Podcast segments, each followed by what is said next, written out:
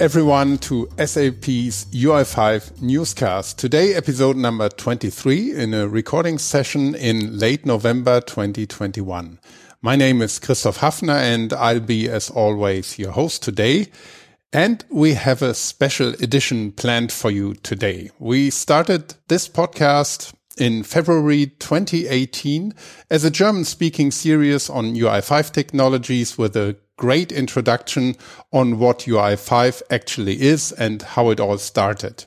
And as we switch to English in the course of 22 episodes now, we decided to go back to the roots and invited Andreas Kunz again to give us all the answers to the question what UI5 exactly is and how it evolved. So this episode might be very interesting for everyone who just wants to get a brief introduction and for all folks who want to take a look behind the scenes a little bit. But first of all, welcome, Andreas. Great to have you again. Thank you for having me. Yeah. You have been in the first UI5 team at SAP about 10 years ago, I think. You are working today as a software architect at SAP, but to get started, could you please tell us a bit more about your professional journey first?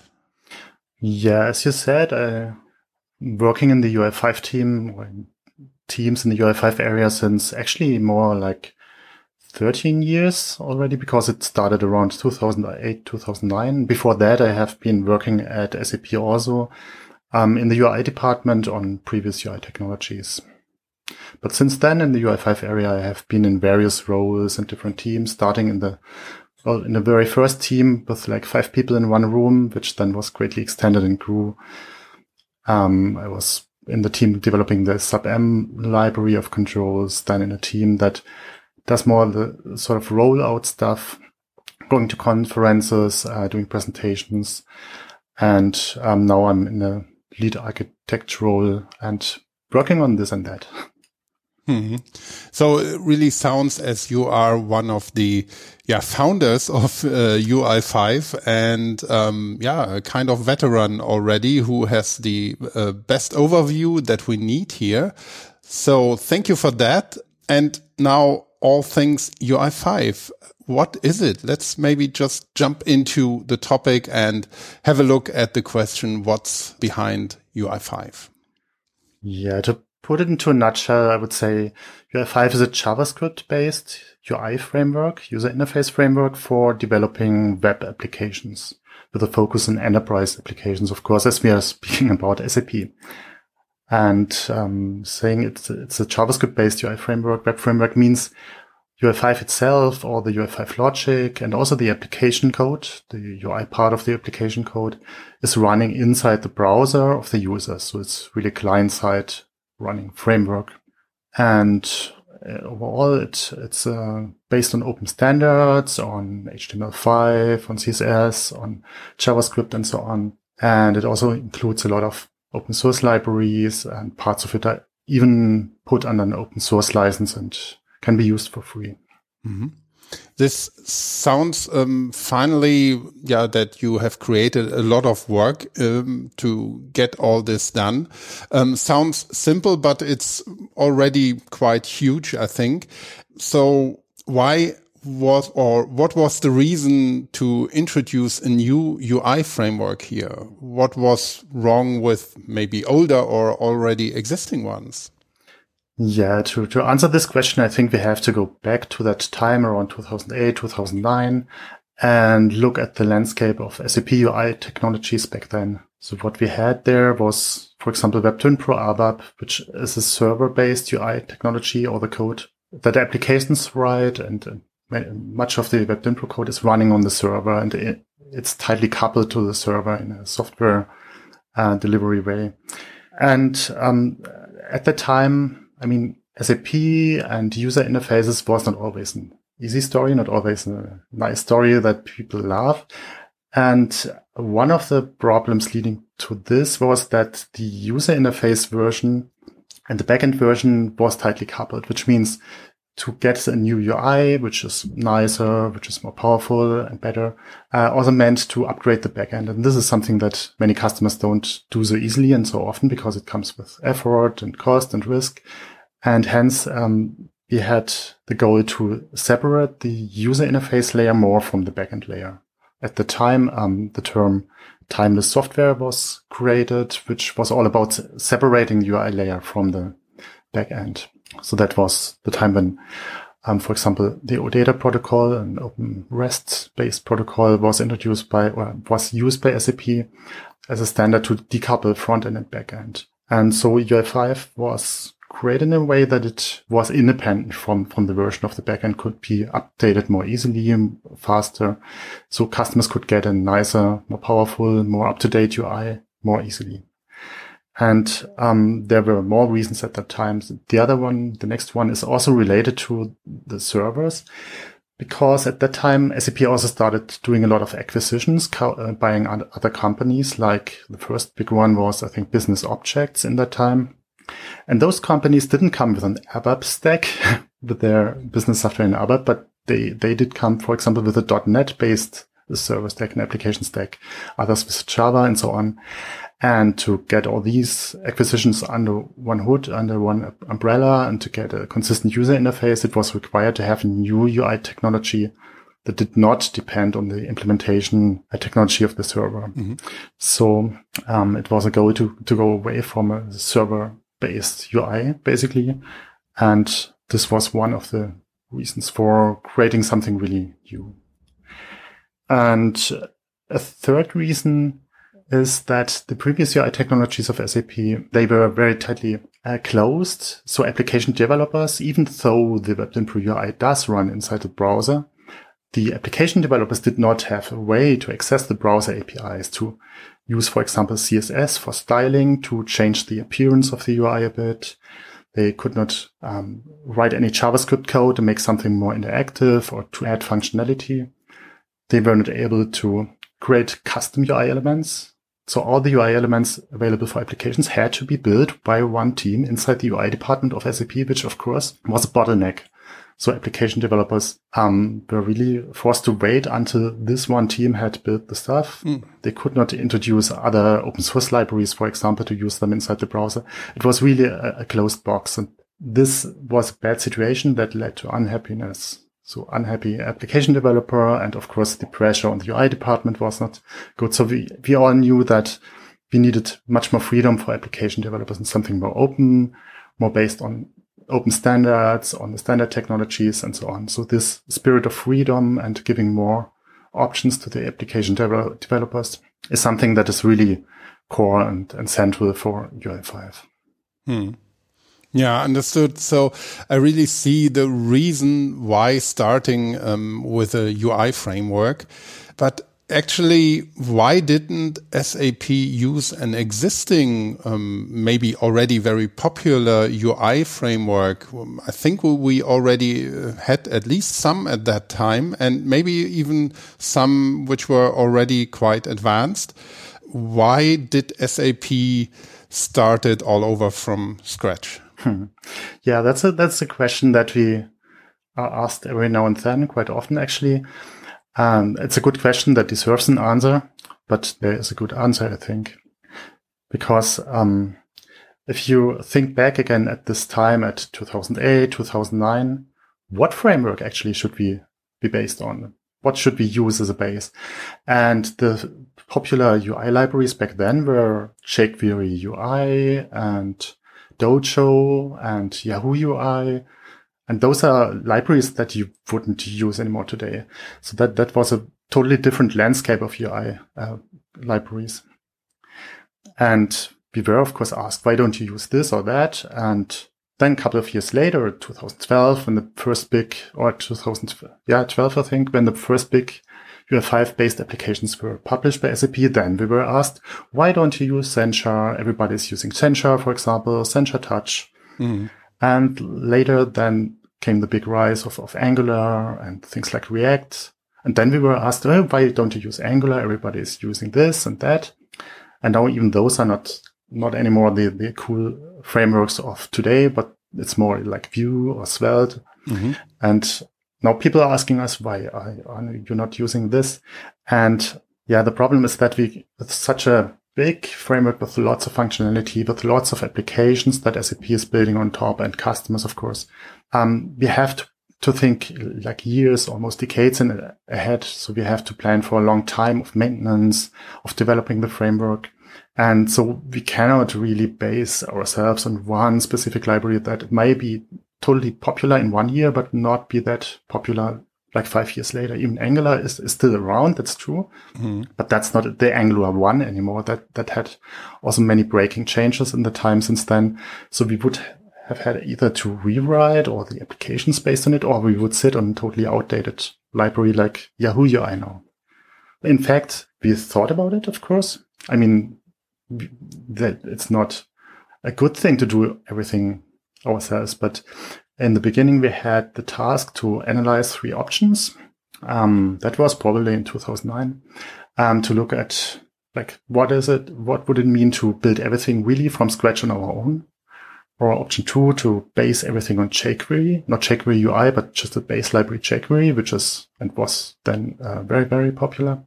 Or to third option to base everything on Dojo, which was one of the po most popular UI libraries back then. And we did this analysis and decided for the middle way to base everything on jQuery. So what you said or what you asked that why did you do everything on your own is actually not entirely true because we did use something as a base, but only at a quite low uh, layer, let's say, uh, mm -hmm.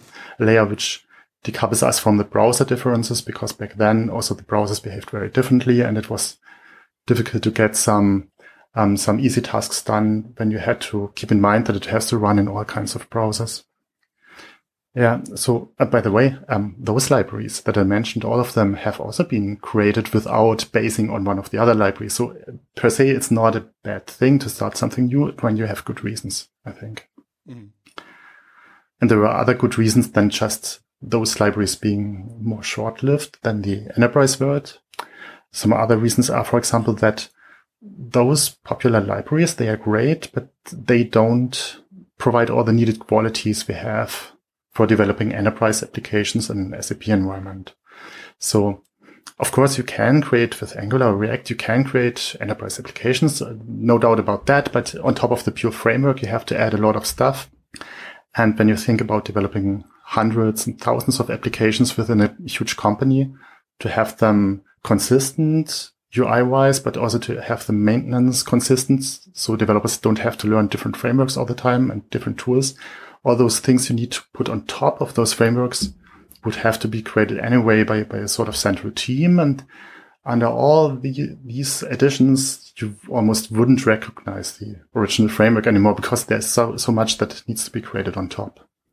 So for example, Angular and React uh, they don't even come with any UI elements. I mean, it's a framework to handle HTML and uh, they are great in what they are doing, but they are not even giving us any, any UI elements. You would have to find some from other libraries and put them together, then put for all the, the features that we need in UI5, we would have to put something on top and then it's a tiny bit of React or a tiny bit of Angular plus thousands of other things that have to be kept in sync. Yeah. But actually, we, we are, like I said, based on jQuery as one base open source library, but there are many others. Mm-hmm. So I, I, don't have the exact number. Is it 30 or 60 open source libraries? If you are in the SDK of your UI5 in the web page, you can see in the, I think in the license file, you can see the list of all the libraries, open source libraries that we are using. Mm. So whenever it was like reasonable and feasible, then we used something existing, just not an entire framework as such, I would say. Mm.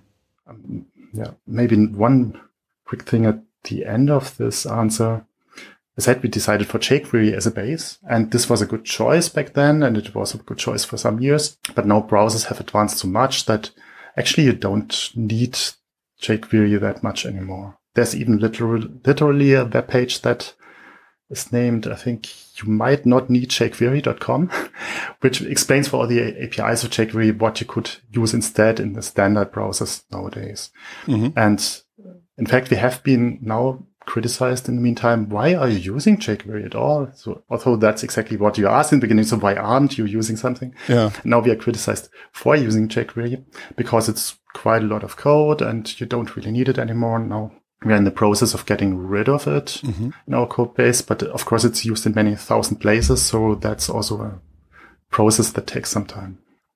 Yeah, that's uh, very interesting. And one more interesting point is really just to recap what I heard from your answer. Beside the technical reasons that you have and which were good ones, I think the requirements and the needs for um, finally at the end of the day very often business critical applications might differ from many many other use cases that you have in let's say average um, web applications that you find very often i think that's very interesting and that you also need to deliver um, an ongoing quality level over a, maybe a longer period of time as you have it with other frameworks or applications there. Um, I think that's really interesting. And when we look back now in how many um, SAP um, applications UI5 is used, this is not a couple of hundreds. It's, as you said, thousands of applications in a very, in a variety of cloud applications overall. So that's really yeah, a, a, very huge use case. And we have all these custom developments that are out there as well. I think there are really very special requirements towards also quality and robustness of such, um, yeah, a framework, right? Yeah, exactly. So, I mean, I could now try to list all the, the, the features and the capabilities that have to be in a framework like UI5. I could talk about that for days probably, but um, I try to make it a bit shorter. Mm-hmm. So what UI5 comes with is, for example, a huge list of UI elements. We call them controls. So if I say controls accidentally, then I mean those UI elements you see on the screen. And there's actually hundreds of, of them, literally like six, seven hundred different UI elements.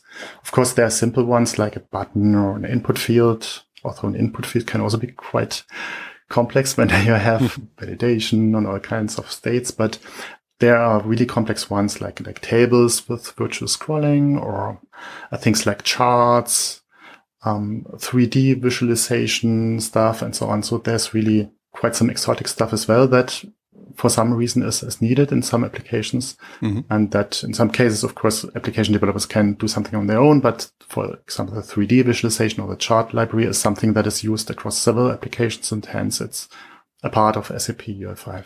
So there's lots of UI elements, but they are not just delivered in some way. They, they are also consistent. So yeah, I mean, in a design way, in a user interaction way, they have not just been drafted by a developer. Well, that's a box. You can click it. So it's a button. Mm-hmm. But, but there's a, a, UI department at, at SAP with professional designers, which put a lot of effort into styling those components, into making th- sure the visual design and also the interaction behavior mm. of all those elements is, is consistent and fits each other.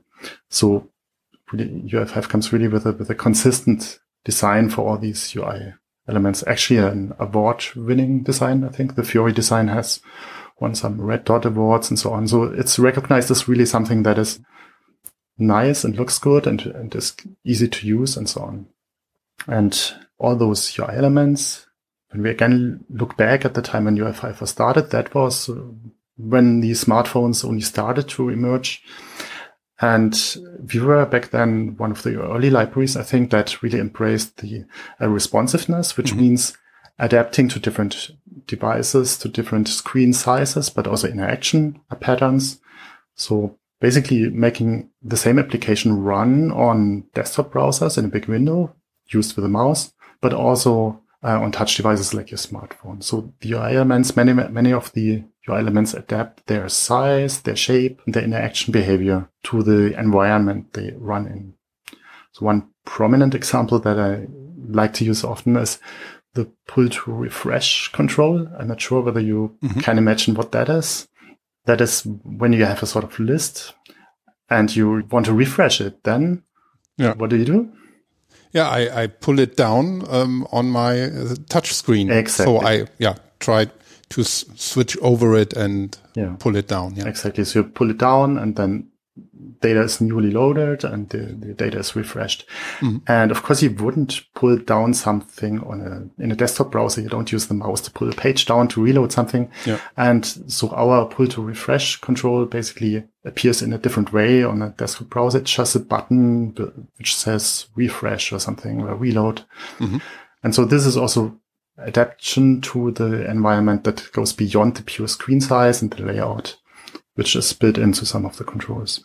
Yeah, but yeah, when we talk about really an enterprise uh, environment, then there are many things that in SAP are called product standards that just have to be implemented in UI technologies to be usable for the SAP application. So that's things like security, for example, topics like cross-site scripting, clickjacking, content security policy, XSRF tokens against cross-site request forgery, and so on. So there's, there's lots of topics that UI5 either takes care of directly or documents how it is achieved within applications in combination with UI5, depending on the topic.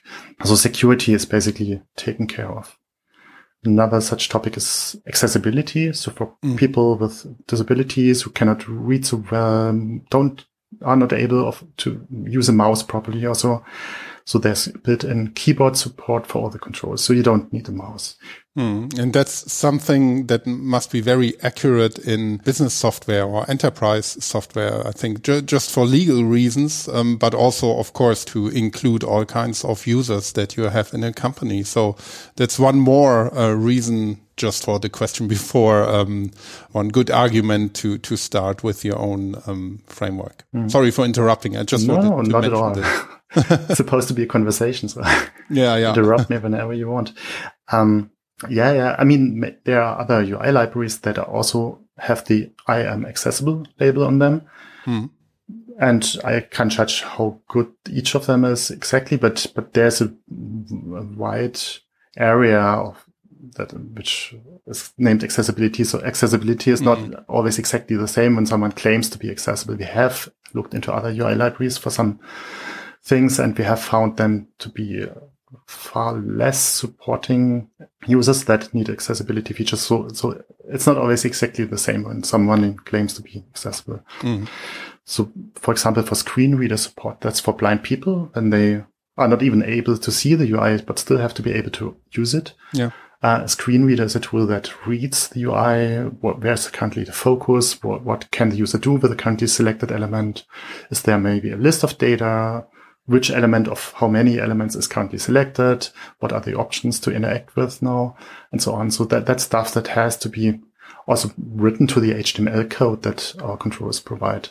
And basically that's something that is also a lot of effort to achieve and to get really right. And people are pulling their hair sometimes, control developers, um, because it's really a lot of effort on top of just getting the control to work for normal interaction and mm. normal usage. Yeah. And talking about the appearance, um, the UI5 appearance, the visual appearance of the controls is also not something that is totally hard coded. Like we have this Fiori theme and this design.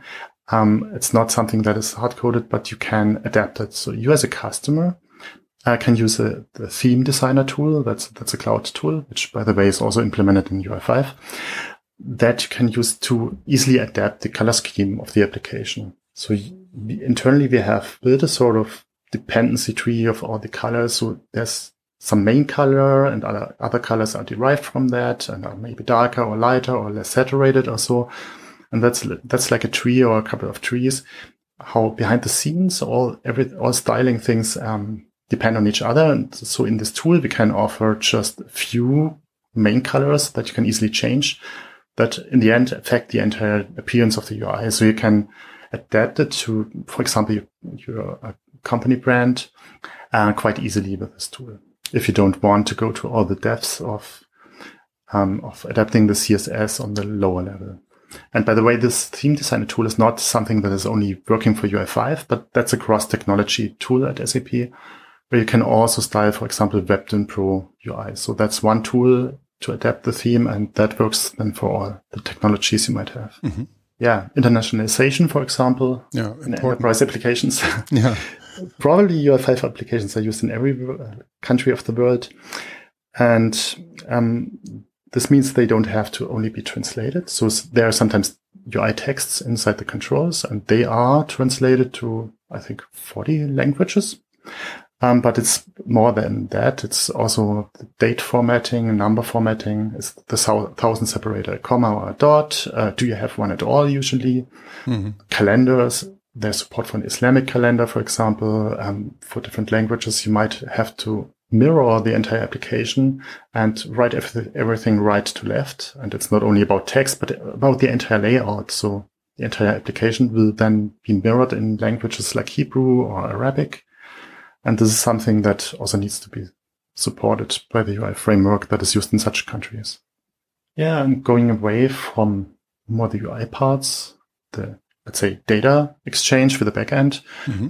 That's also something that needs to be supported well. Of course, in UI5 you can um, like load data, any HTTP based data source can load JSON or XML from any kind of server, put that into a model and bind this to the UI to make the data appear. Um, but there's specific support that's, let's say, even better or even easier for the OData model that is widely adopted by SAP, as I said. Um, for the OData standard, I mean, which is a REST-based data exchange protocol. And this is so well supported that actually you just need one line of code to say, okay, create an OData model. Model is a thing to keep data inside UI5 and get the data from a certain URL and then you need another line of code to say, well, I have a table control and bind this table to this model. And that's it. That's all you have to do. And what you get from this is then uh, server based sorting and filtering. So that's happening on the server and the OData protocol takes care of telling the server what exactly to do. And as things like paging, so not all the data is, has to be loaded from the server, but you just get like the first hundred items or so. And with the correct sorting, of course. So you want the first hundred items sorted alphabetically by any anything. And the table will then be able to um, let the user sort by clicking the headers or so of the table, and then the protocol and the model will under the hood do all things automatically. So there's no application code needed for that. Um, yeah. Do you maybe one question mm -hmm. in between? Do you see um, any kind of limitations there um, when looking on a web-based framework for user interfaces compared with some native um, UI technologies like you you have it for Mac OS or for Windows or for mobile devices?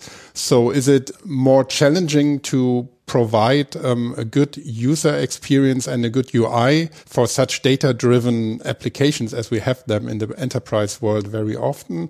Or do you think, um, yeah, it's really solvable and the user experience is quite as good as you have it in native uh, UI technologies? Hmm. Well, I think exactly for those data heavy applications that SAP often does, there's not really a big difference because if you want, if you have to get the data to the client to maybe your smartphone over the, over the air, then you have to do that in native applications as well. Mm.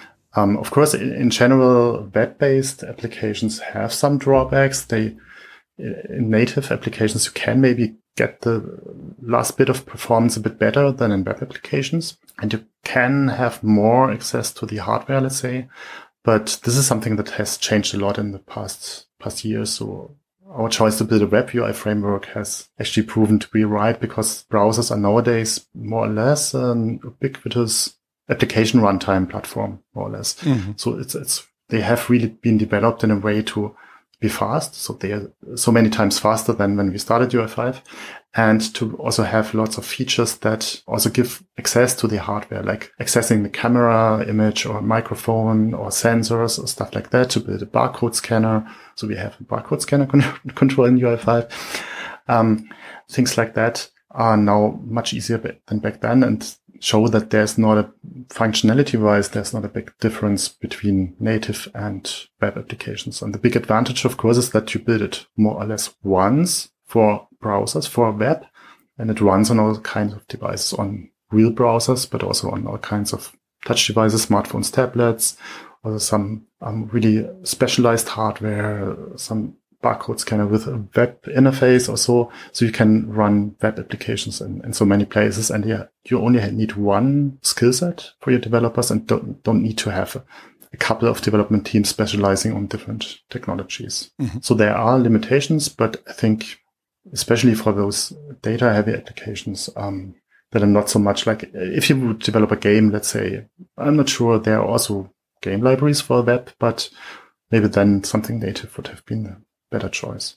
Yeah. But yeah, coming back to the list of all the features, if I may, there's in the framework, there's also lots of support for um, modularizing and structuring your application code. There's model view controller concept, uh, mm-hmm.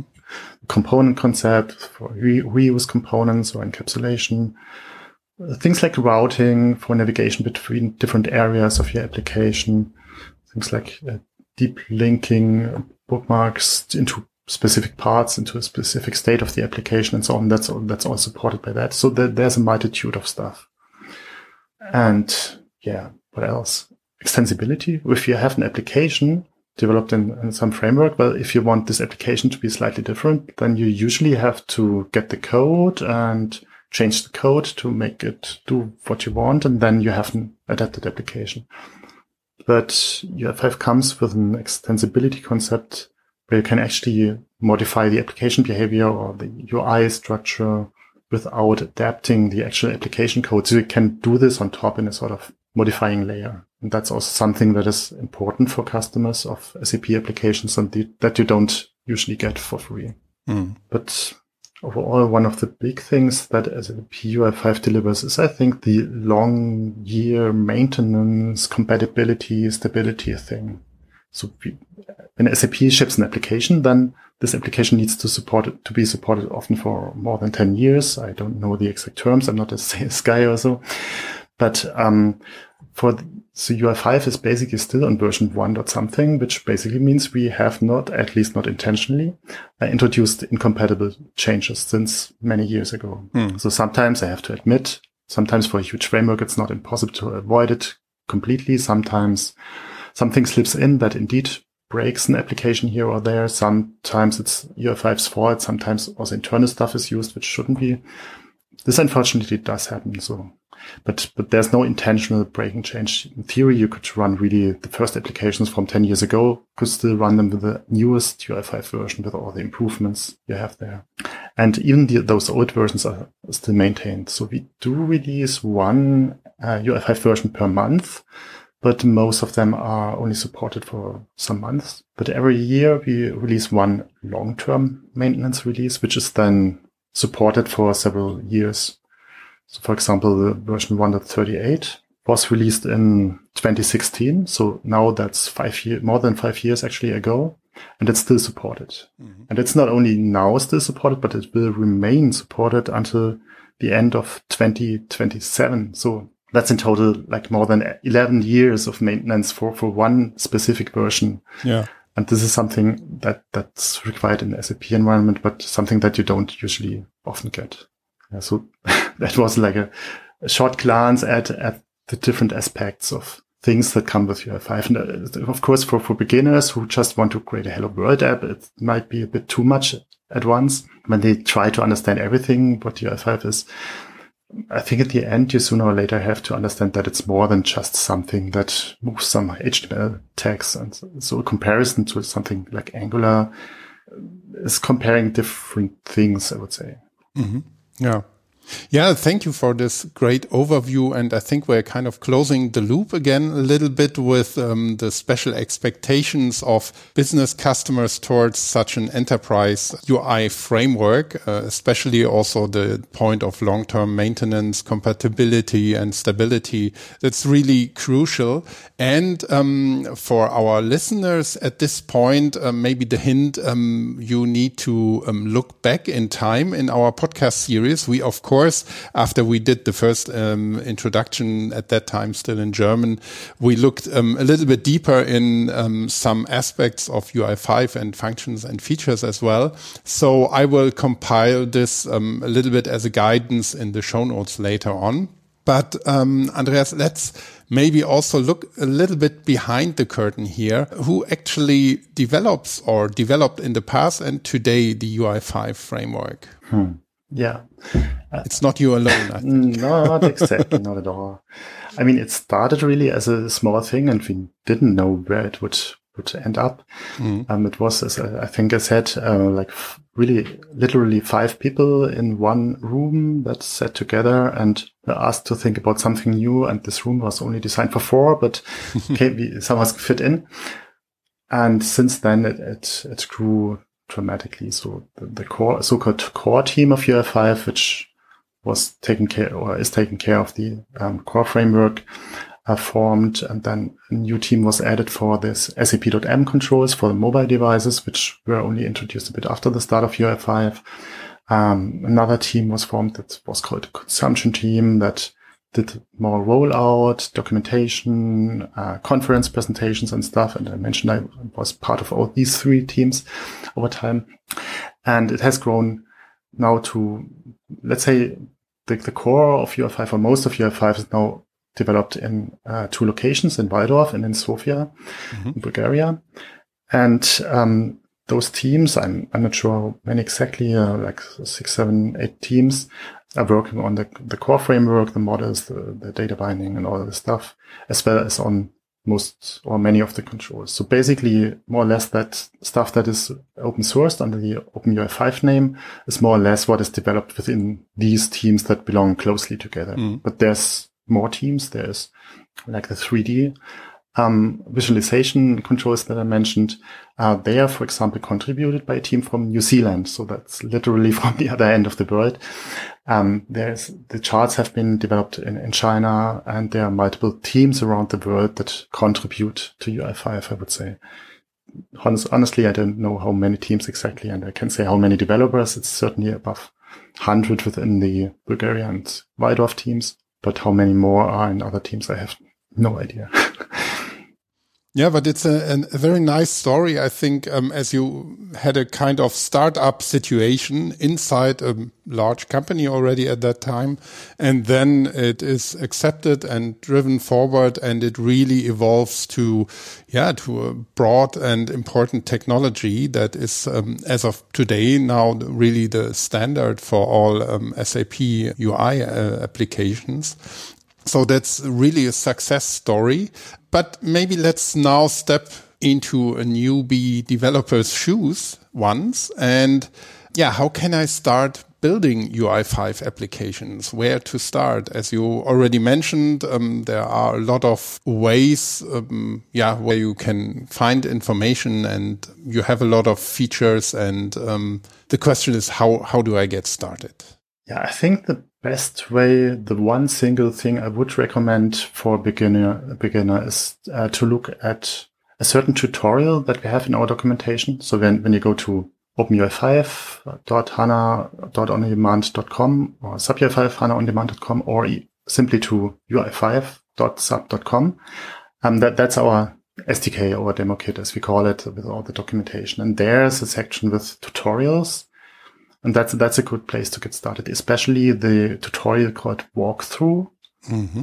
That's, uh, I think almost 40 steps with different topics are covered in this tutorial but it's okay to digest. I think it's it's many steps, but small bites, so you will not be totally overwhelmed. But it gives you a very wide overview over all the things that come, or all the important things, let's say, that come with UI5. So you can really start from the total basics with a Hello World application. Mm. Then you learn uh, how to do translation, how to do data binding, how to load data from somewhere. Um, how to adapt to different devices even better than the framework itself automatically does, and how to make use of all kinds of, of features. So that's, if you really want a wide overview for beginners, this walkthrough tutorial is, I think, the one thing that I would really recommend to get started. Mm-hmm. And regarding where would I write the code is what tools do I use? So that, that's not a big thing. So you can basically, it's just JavaScript code, right? You can basically use any text editor basically or any code editor. Mm. I do sometimes write small apps in just in Notepad, and it's just one, two files, and it's sufficient to just use Notepad to quickly draft something. But usually IDEs like Visual Studio Code or so are perfectly suited to, to do UI5 development. There's also the Business Application Studio Code thing from SAP, which is more or less Visual Studio Code in the web as a, as a cloud solution. Technically, it's based on something from Eclipse, but it is looking and behaving. And also, I think the plug- plugins are compatible. So it's more or less like Visual Studio Code.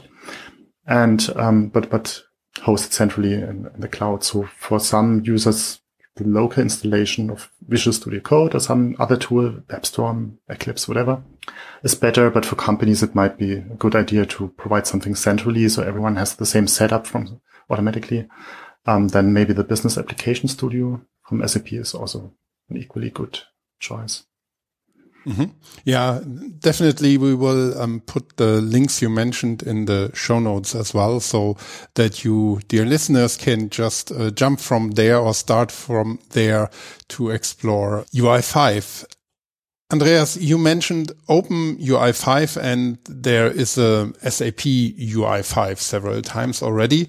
Um, but we have more. There are things like Fiori and Fiori Elements. We recently had some episodes on that topic as well. So this is spoiled here already. Um, for those who are interested in that, um, there is more already available. So how all of these things uh, go finally together?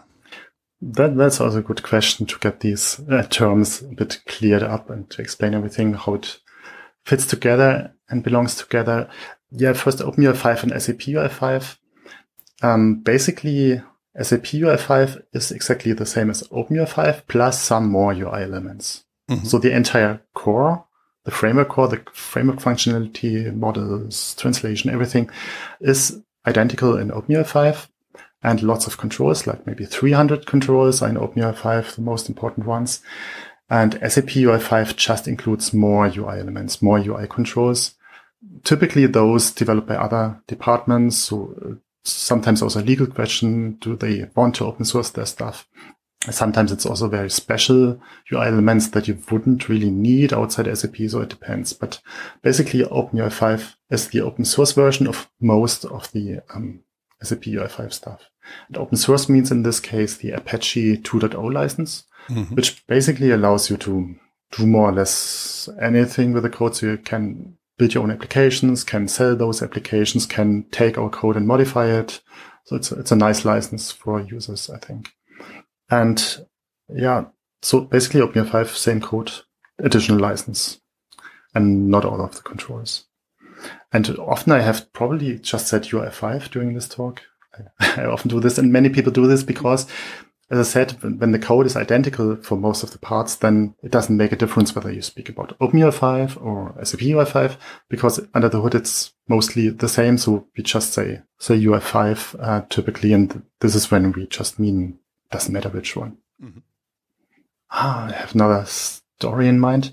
The, the, um, the name SAP UI5, maybe that's also something people might wonder about we have told this story or explained it a couple of times, but maybe someone hasn't heard about it. So what is SAP UI5 actually? What, what does this name mean? Uh, was there an SAP UI4 and the SAP UI3 beforehand and so on? Um, no, the, the name is actually an abbreviation. So it was originally called by some department that was not our department, but that was about naming. It was called SAP UI Development Toolkit for HTML5. So that's actually the official name. And we thought hmm, maybe it's a bit too long. I'm not sure how long this podcast would have been if I would have said this long name all the time. So, um, it came that we just said SAP UI and then left out the development toolkit for HTML and appended the five. So the five is actually coming from HTML5. Mm-hmm. We just left out most of the official name. But at this point, I just see this um, logo uh, in your back, and it has to be with a bird, uh, or is related to a bird, uh, the phoenix. Um, what's behind this? Because this logo might appear to um, very quickly to newbies in UI5. Why? Hmm. Uh, what, what, role does this bird play? Yeah, that's that's that's another story from the early early days when the name SAP UI5 or SAP UI Development Toolkit for HTML5 was not coined yet. And then the project had the name Phoenix indeed. So that's mm-hmm. why our UI5 logo is such a, such a bird, such a Phoenix bird.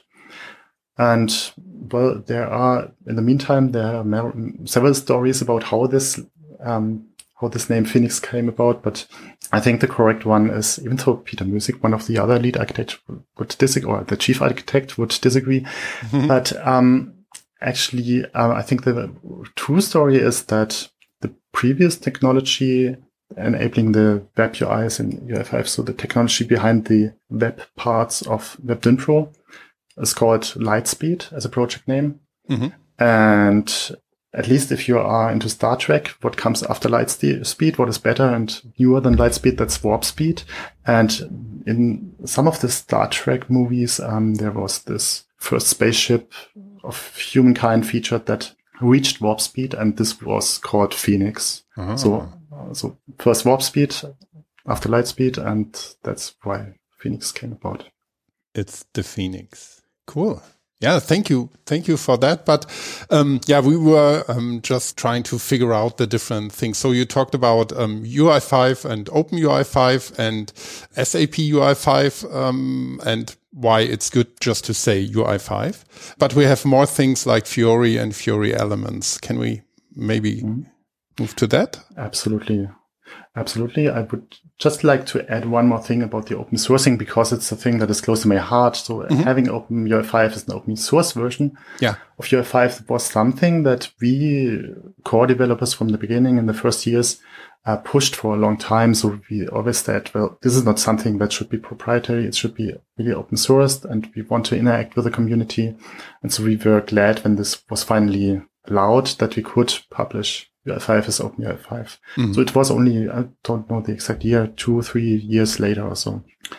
And this open sourcing allows us to interact with the community much more, which is something that, that is totally great for us. Also for the community, I guess, outside. Um, it's easy for us to get feedback, to get early bug reports via GitHub issue tracker. GitHub is the place where we develop the code publicly visible, the code of OpenUI5.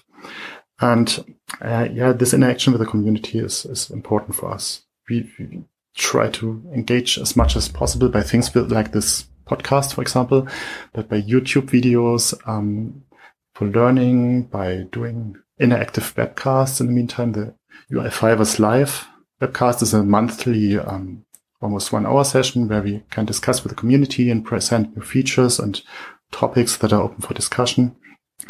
And also those series of, of UI5 con conferences. So we really have a series of conferences around UI5 that started together with the community in Frankfurt and in other locations. Um, but in the meantime, we, we thought, well, let's also organize one. And like, was it four years ago? We started organizing a conference in St. Leon-Rot, close to Walldorf, to the headquarter in some SAP buildings, where we had several tracks of presentations, hand, hands-on workshops, um, booths where different people con- could present something, what they are doing.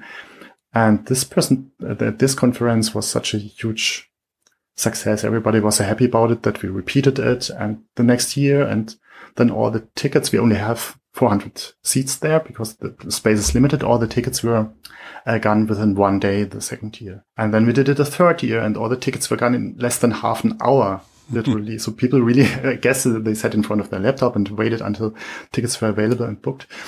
And this, this shows how much the community um, also lives and responds to what we are doing. And I'm really happy about that. So the presentations were often done on this conference by people from outside SAP showing what they are doing with UI5, bringing in new ideas, stuff that we haven't thought about or stuff that maybe SAP does not want to provide or need to provide, but that is important to some of the users. Mm-hmm. So that that's a totally great thing.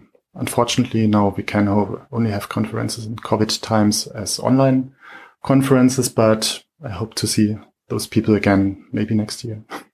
so hopefully. Keep fingers crossed. but okay, um, you, you asked about other things, um, like, like the terms Fiori and so on and Fiori elements. Uh, Fiori is, in a nutshell, I would say a user interaction design concept. So it's not a specific technology, not a piece of code, not something you can download or so. Uh, it's more the visual design and the interaction design and also how applications in total should be built and structured so users can interact easier, can understand easier what the application is about, how everything is done. So Fiori is a user interaction concept and UI5 is a technology that implements this concept by styling the UI elements and so on, and by supporting the, the guidance of the Fiori concept also in many controls, which have a certain arrangement and so on. There are also other technologies like SAP Fiori for iOS, for example, where there's a different technology, native iOS library, that is also implementing the Fiori design concept. So it's not only UI5, there's also something for the web where you can might use other ways of styling in your Fiori uh, way, but basically UI5 is probably the main technology that you can use for building applications that fit this Fiori style concept, design concept. And Fiori elements, on the other hand, that's a concrete technology. That, that's something that sits on top of UI5. So Fiori elements is a library that uses UI5, but puts more on top uh, to make application development easier. So this means um, it reduces the amount of code that application developers have to write. In Fiori Elements, you get um, templates for applications for different kinds of floor plans, how applications typically are structured. So you can more or less click through a wizard and choose your your data servers and say next, next, next or so, and then you get your um, your running ready-made application without writing any code. Of course, you can then extend that application but basically, it's something that gets you very easily started with a standard floor plan of application. Mm-hmm. Maybe at this point we can also mention these uh, low code, no code activities um, mm -hmm. or initiatives from SAP that really enable this kind of so-called citizen developer, I think. And um, I think that's really an um, opportunity for the future for non-developers to even create or help creating applications. Yeah, it certainly fits into that mm-hmm. picture. There's a bit also help from the backend. So it's for it's on the one hand those templates, um, but on the other hand, those Fiori Elements applications are also supported by metadata annotations coming with the data from the server. So there's some some automatism, some some mechanisms are happening automatically depending on how the data in the backend is annotated it's not only data types, but it's also like, is there value help for a certain field or so? And then this Fiori Elements framework automatically creates all the pop-ups and all the logic for bringing up this value help, for getting, sending another query to the server and get the different options for the user. So there's more than just templates. So it's a lot of logic supported by uh, backend annotations. There's actually one more thing that you haven't mentioned, I think. Mm-hmm one more new child to the family that that's the UI5 web components. Yeah, I missed that. So that's something yeah. that didn't exist. Mm-hmm. That's something that didn't even exist when we did the first version of this podcast, the, the German one. Yeah. Um, maybe to explain that, web components is, is a standard. It's the standard way of creating new HTML tag or defining new HTML tags that are used by the browsers to display stuff. So new HTML elements uh, in a standard way. You can define your new name of an HTML tag and provide all the logic that is happening inside. So what, what is happening? How can the user interact? What, what is the styling like? How does the thing look like? But it's every, everything behind one HTML tag that looks like just the other standard tags like button, input, div span, and so on. And UI5 Web Components use this technology, the standard, to provide um, the the UI5 qualities that we have talked about, like translation, design, blah, blah, blah, and so on, um, to provide all these qualities hidden behind a standard HTML tag. And the big advantage of this is that all the UI libraries that we have talked about, like Angular, React, Vue, and so on, they of course know how to deal with HTML tags. That's, that's what they do. And when we now provide UI5 UI elements as such plain HTML tags, then you can use any of these UI libraries to create a, an application, but also with all the qualities of UI5 built into the UI controls. It's, it's not the, the target, the goal that we now start running across the field and picking just one framework and next team picks another framework and builds applications with all the frameworks. Um, it's, it's more for existing applications. So there are, as I said, there are acquisitions, other companies. There may be also one-off projects that don't need all the UI5 um, features and all the framework stuff. And especially for those already existing applications based in on Angular or React or others, it's a good opportunity to get a consistent styling and get all the product standards by just exchanging the UI elements, not exchanging the entire application and writing everything from, from scratch. So um, basically, this helps getting a more unified, more consistent user experience, even when the technology is, for some maybe historical reasons, technology is under the hood a bit different. Yeah, but these web components are not something that is totally decoupled from UI5, not just like a new framework or so. They can also be used inside UI5 as standard UI5 controls. So that's something that was labeled a retrofit uh, to bring the web components back into UI5. So basically, um, we have now the opportunity to create new UI elements as web components, mm-hmm.